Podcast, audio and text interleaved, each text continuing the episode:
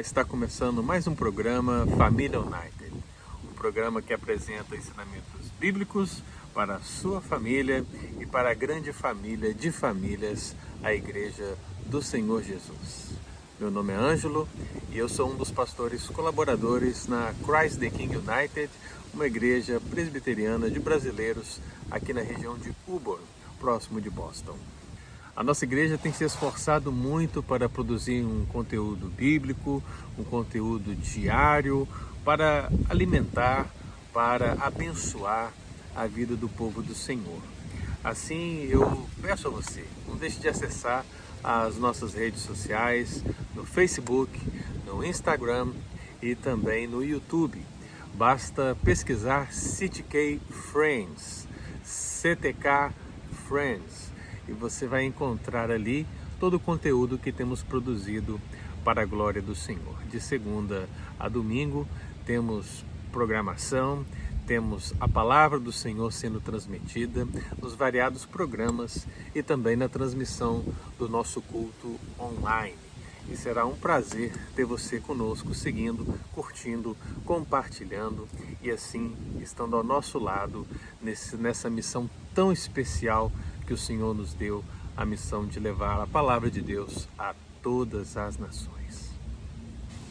Assim, antes de começar aqui a nossa meditação na palavra de Deus, eu peço a você, não deixe de curtir, não deixe de compartilhar esse conteúdo com seus amigos, com seus familiares, nos grupos de WhatsApp, nos grupos de Telegram, onde quer que seja possível, compartilhe para que nós possamos ter mais pessoas engajadas, para que o alcance seja maior e que assim o nome de Deus seja glorificado em nome de Jesus. O programa Família Unite tem se debruçado nas narrativas que envolvem a família do Senhor Jesus, a família terrena, a família sanguínea do Senhor aqui na terra. E temos produzido aqui alguns programas nesse sentido e hoje temos a sétima parte dessa série de mensagens sobre essas narrativas que envolvem a família do nosso Senhor e Salvador Jesus Cristo. Para iniciar essa próxima devocional, eu leio hoje a palavra de Deus em Marcos capítulo 3, versículo 32. Marcos capítulo 3, versículo 32. O texto bíblico diz: Nisto chegaram sua mãe e seus irmãos, e tendo ficado do lado de fora, mandaram chamá-lo. Perceba, meu amado, nisto chegaram sua mãe e seus irmãos, e tendo ficado do lado de fora, mandaram chamá-lo. Antes de nós iniciarmos a nossa meditação, vamos orar e pedir ao Senhor que realmente abençoe e faça com que Sua palavra possa trazer grandes bênçãos sobre todos que estão ouvindo agora e que ouvirão depois, em nome de Jesus. Pai querido, nós te damos graças pelo dia, nós te glorificamos pela semana, nós te exaltamos pela vida, por Deus, por todos os momentos que temos vivido e experimentado a graça e a misericórdia do Senhor sobre as nossas vidas. De fato, ó Pai, seja individualmente, seja em família, ou seja como igreja, Pai, temos experimentado copiosas bênçãos do Senhor, temos recebido preciosos ensinos do Senhor. Que não seja diferente, ó Pai, nesse momento. Que o Senhor use, ó Pai, essa transmissão, que o Senhor use, ó Deus, este momento para que também muitas famílias possam se aproximar do Senhor, em nome de Jesus. Amém. Sendo hoje a sétima parte desse estudo, talvez você fique um pouco perdido se não tiver visto as partes anteriores do nosso estudo. Então, para isso, se você não assistiu ainda, lembre-se de estar indo no YouTube ou também indo na linha do tempo da nossa fanpage, que você vai encontrar ali certamente as outras mensagens que foram produzidas dessa série. Mas, para que eu possa ajudar todos aqueles que estão conosco nesse dia, nesse momento, é preciso que a gente faça uma breve recapitulação. E nesse sentido, é importante que todos nós lembremos que temos tratado desse assunto da família de Jesus de forma devocional. Temos lido e aplicado os princípios bíblicos das passagens que temos lido acerca da família de Jesus para a nossa própria família. A partir dessas narrativas, vislumbramos princípios bíblicos que estão ali, que podem ser vislumbrados no nosso próprio contexto, no nosso dia a dia, na nossa própria família. E se você tem acompanhado, você deve ter e deve se lembrar que nós meditamos na narrativa de Lucas capítulo 2 e depois do aprendizado que ali tivemos, agora estamos iniciando a, a, dando continuidade ao estudo sobre a família de Jesus a partir de Marcos capítulo 3. E nós já aprendemos algumas lições aqui, já extraímos alguns princípios e, e demonstramos isso pelo texto bíblico para aqueles que nos acompanharam nos programas anteriores. E se você não acompanhou, eu lembro aqui. Um primeiro princípio que nós vislumbramos é que a família de Jesus o procurou com a motivação errada.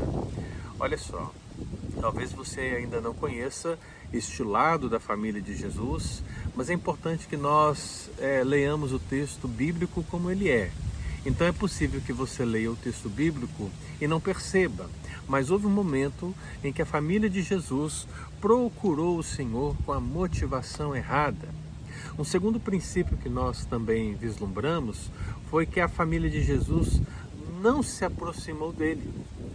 E essa não aproximação do Senhor para com o Senhor se deu ora pela pressão popular, ora por aquela insistência não premiada, ora por uma visão distorcida, e nós também vislumbramos esses, essas questões no texto bíblico nos nossos programas anteriores. E hoje nós avançamos. Hoje nós prosseguimos nesse contexto, no contexto da passagem que eu acabei de ler aqui em Marcos capítulo 3.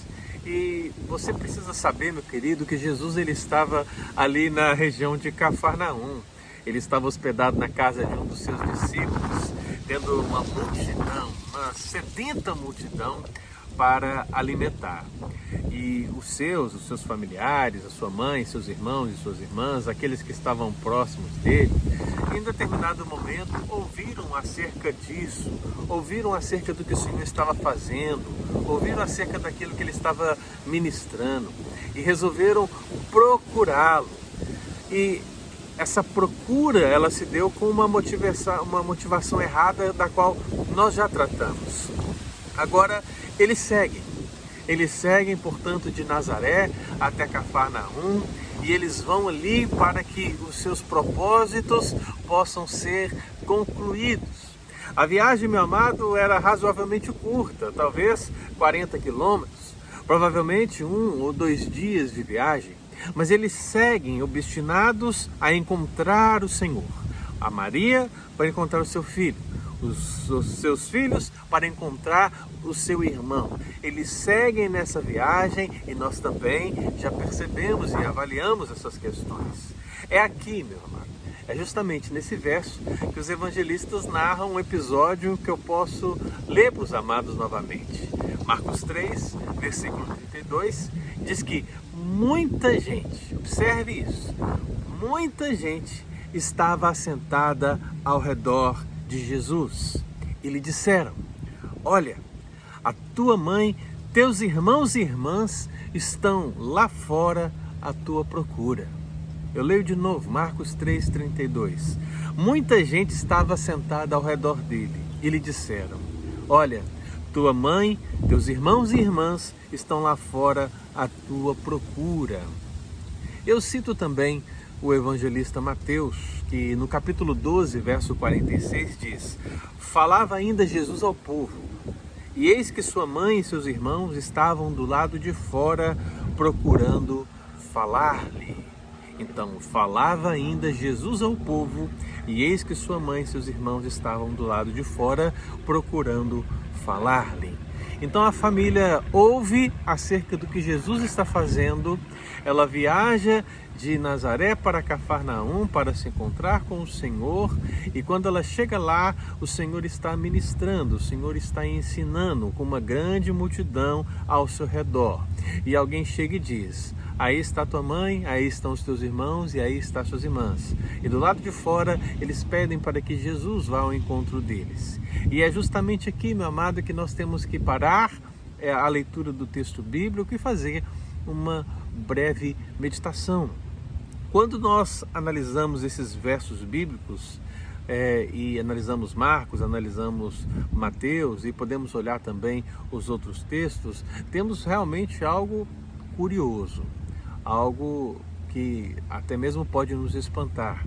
Afinal, aqueles que viajaram um ou dois dias para se encontrar com o Senhor, eles e, e com o intuito de resgatá-los do ministério difícil que iniciava, já repleto de dificuldades, quando chegam quando chegam ali diante do Senhor, eles se mantêm distantes e acontece algo que talvez você não perceba claramente no texto, mas que eu acho que se trata sim de uma, uma, um princípio que demonstra que a família de Jesus não era perfeita. Afinal, o que podemos então aprender aqui é que a família de Jesus interrompeu o ensino do Mestre. A família de Jesus interrompeu o ensino do Mestre. Essa percepção, meu amado, é de difícil compreensão. É complicado de se ver. Na verdade, quando passamos a pesquisar um pouco sobre essa realidade, percebemos que os pastores, os estudiosos, muitas vezes, ao analisar essa passagem, eles sequer tratam dela, sequer tratam dessa situação, sequer tratam dessa interrupção. Outros procuram dar uma amaciada, procuram ver essa interrupção de uma maneira mais singela. Agora, meu amado, eu realmente quero ver essa interrupção do jeito que ela é, do jeito que o texto bíblico revela. E eu gostaria que você observasse essa interrupção em duas perspectivas. E a primeira perspectiva não pode ser a outra, a perspectiva do ouvinte. Afinal, a família de Jesus ela interrompeu o ensino do mestre, mas interrompeu, acima de tudo, o aprendizado dos ouvintes, o aprendizado do povo que recebia ali a palavra de Deus. Eu relembro os queridos que o texto bíblico de Marcos 3:32, ele diz que muita gente estava assentada ao redor de Jesus. Muita gente estava ali assentada ao redor de Jesus. E é claro, claro, meu querido, quando a família chegou em Cafarnaum, ela encontrou o Senhor discutindo com escribas, ela encontrou o Senhor secado por essa incansável multidão, ela encontrou o Senhor diante das acusações de que ele expulsava demônios por causa de Beuzebu ou porque era Beuzebu e também do diante do difícil ensino do pecado imperdoável. E ali estava o povo. E meu querido, quando nós analisamos essa palavra para o povo e a maneira que o povo estava assentado, a gente começa a entender um pouco como essa interrupção ela precisa ser vista como uma falha, como um erro. Afinal de contas, a palavra que Mateus escolhe para designar é, a maneira que o povo estava ao redor do mestre descreve ora um grande número de pessoas que desornadamente estão se movimentando ou que estão paradas numa aglomeração densa. E é claro que é o segundo caso que trata a passagem aqui. Basta ler o contexto para você perceber isso. Então, meu amado, nós temos aqui uma densa aglomeração. Nós temos pessoas assentadas muito próximas é, existe a ideia de que é, poderiam estar assentadas no chão ou agachadas no chão e que não havia espaço entre elas, da ideia, é, da, daí a ideia da densidade. Então, este, este, estando Jesus em casa ou próximo da casa, no ambiente fechado, no ambiente aberto, a grande verdade é que a palavra é usada para descrever uma multidão muito grande e que está muito próxima uns dos outros, criando essa densidade, essa aglomeração de pessoas. E é interessante porque essa palavra, ela não apenas remete à ideia da aglomeração, da densidade de pessoas, mas ela também vai revelar a, a postura do coração dessas pessoas, porque o povo estava ali assentado, por exemplo, como o Senhor Jesus estava assentado diante dos doutores, quando ele subiu para Jerusalém por ocasião da Páscoa, em Lucas capítulo 2, passagem que nós já lemos, que nós já discorremos em programas anteriores. Lá, meu amado, nós vimos que o Senhor ele estava no templo, assentado no meio dos doutores, ouvindo-os e interrogando-os. E também devemos trazer à nossa memória uma outra passagem, agora em Lucas capítulo 10, quando temos ali a descrição de Maria e Marta diante do Senhor, e sabemos que Maria, ela escolheu a boa parte, e diz a palavra de Deus que ela se quedava assentada aos pés do Senhor para ouvir os ensinamentos, para aprender a palavra. Seja aqui em Lucas 10, no caso de Maria e Marta, seja no caso de Jesus, adolescente, diante dos doutores, ambos os casos rememoram a mesma verdade, o mesmo princípio aplicado aqui ao povo, que da mesma maneira está sentado e se queda diante do Senhor. A ideia, meu amado, é que tanto no caso de Jesus com os doutores, no caso de Maria com Jesus e no caso do povo com Jesus nessa passagem, nós temos aqui a figura do mestre e dos discípulos, a posição do aprendizado, a posição do crescimento, a posição da recepção da sabedoria. E assim, meu amado, percebemos que o povo que estava ali não estava ali meramente curioso, mas estava sim recebendo o alimento, estava sim recebendo o conhecimento, estava sim tendo, buscando a sabedoria e acima de tudo se alimentando com a palavra do Senhor e Salvador Jesus Cristo.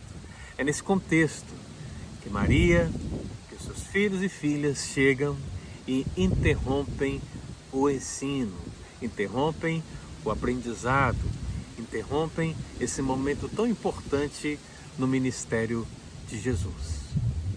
Eu entendo, meu amado, que fazer esse exame, fazer essa meditação, vai revelar que o povo que estava assentado ao redor do Senhor estava bem disposto para ouvir a sua pregação. Assim é, é bem possível. É bem possível que você não tivesse visto ainda a família de Jesus como temos abordado. Mas o meu objetivo, e eu creio que também o objetivo das Escrituras, é revelar que mesmo a família terrena de Jesus era falha. Mesmo ela. A sua família falha porque você consegue perceber isso. A minha família falha porque eu consigo perceber isso. Agora entenda, a família de Jesus também era falha. E se o Senhor, que viu na sua família essas falhas, lhe ministrou sabedoria, conhecimento, a palavra, amor e misericórdia, para que naquilo que não entendiam pudessem entender, naquilo que não criam viessem a crer, pode ter certeza, meu amado, que nas falhas da nossa própria família o Senhor também poderá vir com grande graça e glória agir e abençoar, trazendo sabedoria, inteligência, graça, misericórdia e, acima de tudo, salvação para a sua família. É o que a família terrena de Jesus precisou e alcançou da parte do Senhor e Salvador Jesus Cristo é o que a nossa família precisa e que precisamos reconhecer para que também o Senhor, na sua graça, possa nos abençoar. Assim, meu amado, perceba, tenta. Primeiro, a família de Jesus tentou impedir seu ministério, queriam prendê-lo. Segundo, julgaram ele como um fanático religioso, porque disseram, está fora de si. E agora interrompem o seu precioso ensino interrompem os ouvintes sedentos que estão ali quedados aos pés do Senhor para aprenderem a palavra, interrompem esse precioso momento. Amado irmão, é possível que o grande problema nesse contexto, nesse verso em questão que estamos aqui estudando, também nos versos que meditaremos no nosso próximo programa, é bem possível que o grande problema é que a família antiga de Jesus não queria se tornar a família nova ou ainda não era a família nova. Há aqui essa realidade dúbia, a família terrena e a família espiritual. A família que está do lado de fora e a família que está mais próxima do Senhor. A família que interrompe o seu ensino e a família que quer ouvir o seu ensino. Eu creio que você pode verificar essas realidades no texto muito claramente. E assim, meu amado, fazer um exame pessoal. Olhe para si. Olhe para sua família e me responda. Nós somos a nova família de Jesus? Você é a nova família de Jesus que compreende e faz a sua vontade? Ou nós somos como a antiga família de Jesus, que não compreende o Filho e a sua missão, que interrompe o seu ensino? Faça uma reflexão. E se você, por algum momento, reconhecer falha na sua vida como pai, na sua vida como mãe, na sua vida como filho ou filha, na sua vida como família.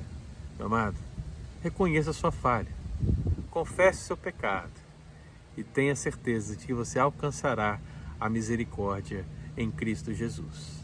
E a sua família, hoje, amanhã, será melhor do que ela foi ontem. Porque, meu amado, é o que o Senhor faz por nós. Ele nos salva e ele também nos santifica. Ele nos guarda, ele nos protege, ele fala ao nosso coração. Então a primeira perspectiva é essa, a perspectiva do ouvinte. Agora eu também queria que nós fizéssemos uma meditação a partir da perspectiva do pregador, da perspectiva do mestre, da perspectiva do Senhor Jesus. A família interrompeu o ensino do mestre. Se você observa o texto de Mateus 12, 46, o texto declara: falava Jesus ainda ao povo. Então foi durante, enquanto ele ministrava. Eu imagino, meu amado, que havia um silêncio sepulcral nesse momento, porque todos queriam absorver o ensino do Senhor. Enquanto ele falava, alguém foi mandado, alguém chegou até o Senhor e interrompeu, dizendo que os seus familiares estavam ali. Eu queria que você pensasse um pouco sobre isso. Já pensamos sobre o povo, agora pense sobre o Senhor. É preciso verificar, meu amado, que ele não foi ter com sua mãe, ele não foi ter com seus irmãos, ele não foi ter com suas irmãs. É preciso observar que Jesus, ele também não os convidou para entrar. Pelo menos não convidou de imediato. Faça a leitura do texto e você vai perceber isso. No contexto desse verso, Jesus também não saiu até eles. Jesus também não permitiu que perturbasse o seu ensino, porque afinal ele continuou ensinando, ele continuou ministrando.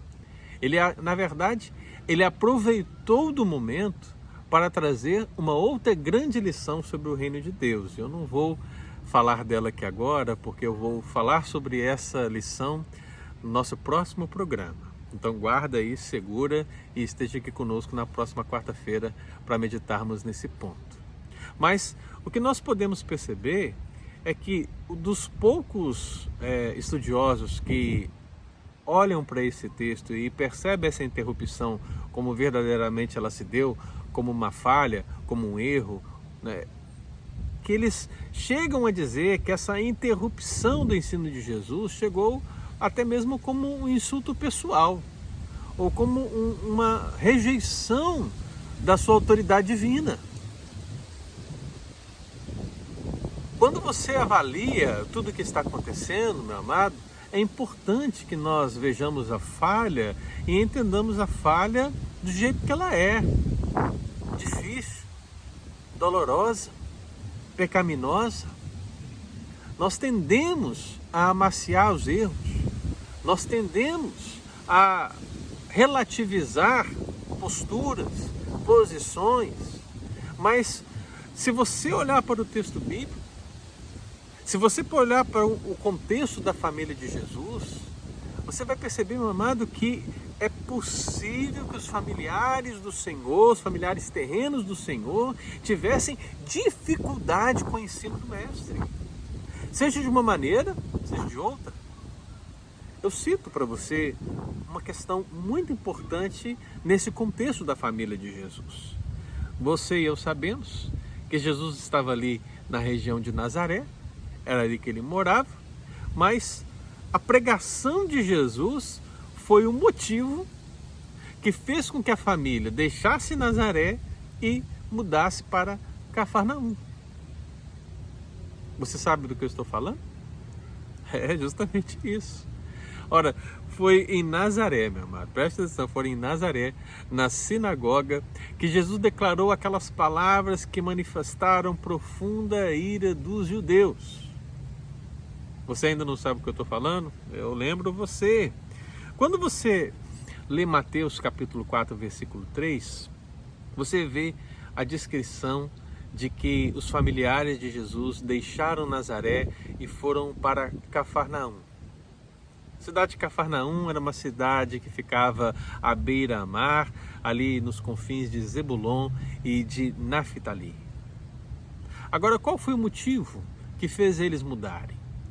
Se você vai para Lucas capítulo 4, você encontra ali a descrição do que o Senhor fez em Nazaré que enfureceu os judeus. E você sabe do que é, do que se trata. A palavra do Senhor diz a partir do versículo 16 que, estando Jesus em Nazaré, onde ele foi criado, ele entrou num sábado na sinagoga, segundo o seu costume. E, conforme o seu costume, e sendo aquele o dia determinado, ele se levantou para ler as Escrituras. Naquele dia foi dado para ele o livro do profeta Isaías. E ele abriu o livro e achou o lugar onde estava escrito: O Espírito do Senhor está sobre mim, pelo que me ungiu para evangelizar os pobres, enviou-me para proclamar libertação aos cativos e restauração aos oprimidos, dar vistas aos cegos, para pôr em liberdade os oprimidos. E aí, meu amado, ele apregou o ano aceitável do Senhor na sua leitura. E ele fecha o livro. Então, Lucas começa a descrever o que se deu, os eventos subsequentes. Ele fecha o livro, ele devolve o livro ao assistente, ele se senta e todos na sinagoga ficam com os olhos fitos no Senhor. Ora, o que aconteceu aqui? Essa é ideia, irmão. E a palavra do Senhor diz que Jesus, ao perceber isso, devolve o olhar e ele diz justamente isso. Hoje se cumpriu a Escritura. É, meu irmão. A Escritura que vocês acabaram de ouvir se cumpriu. Ou seja, Jesus, naquele momento, chama para si a, o cumprimento do texto de Isaías. E é nesse momento, meu amado, que as pessoas começaram a olhar e a se perguntar: ora, esse aí não é o filho de José? Ele não é um de nós, ele não estava aqui no nosso meio. Como ele pode dizer, é, hoje se cumpriu a palavra que acabais de ouvir? Então, Lucas ele descreve, meu amado, uma ira grandiosa que surge ali no meio daqueles judeus. A palavra do Senhor, ela declara aqui todos na sinagoga, ouvindo essas coisas, se encheram de ira. Todos na sinagoga, ouvindo essas coisas, se encheram de ira. E levantando-se, expulsaram-no da cidade e o levaram até o cimo do monte sobre o qual estava edificada, para de lá o precipitarem abaixo. Jesus, porém, passando por entre eles, retirou-se e desceu a Cafarnaum, cidade da Galileia, e ensinava no sábado. Então perceba, meu amado, nós temos a família de Jesus interrompendo o ensino do Mestre já com um pano de fundo. Seja o que ela ouviu, que está fora de si, seja o que ela pretendeu, prendê-lo, porque ele necessitava descansar, porque ele necessitava revitalizar suas forças, pois não tinha tempo sequer para comer seja ah, o seu próprio ensino difícil diante de escribas e fariseus e as acusações maléficas de que ele expulsava demônios pelo próprio Beuzebu, percebe, meu amado irmão, que o Jesus, o santo de Israel, o Messias prometido ao ensinar, ele traz espada, ele traz juízo. A palavra de Deus, ela é maravilhosa, ela é alimento para as nossas vidas, mas também é palavra de juízo. É palavra que, uma vez lançada ao mundo que jaz no maligno, traz de volta perseguições, traz de volta lutas, traz adversidades, traz desentendimentos, porque, meu amado, o mundo se levantará contra a voz profética de Jesus, que é a igreja. Então, meu amado, se nós pretendemos algo com a palavra de Deus, pode crer, pode crer que muitas pessoas irão crer, muitas pessoas irão se salvar, mas muitas outras, meu amado irmão, se rebelarão ainda mais, se levantarão contra a igreja, se levantarão contra nós e tentarão de fato e de verdade é, causar grande dano a todos nós. Então, o texto bíblico, ao que parece, no texto bíblico, vemos que a família de Jesus agia como se as obrigações de parentesco estivessem acima de tudo, inclusive do ensino. Perceba, irmão, as atividades, aliás, as obrigações familiares estão acima de tudo. Isso não é verdade. Nada está acima do nosso compromisso com Deus. Nada está acima da nossa missão diante de Deus.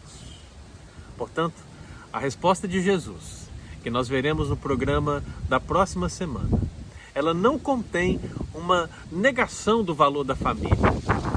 Para o Senhor Jesus, existem laços mais estreitos dos que o de sangue.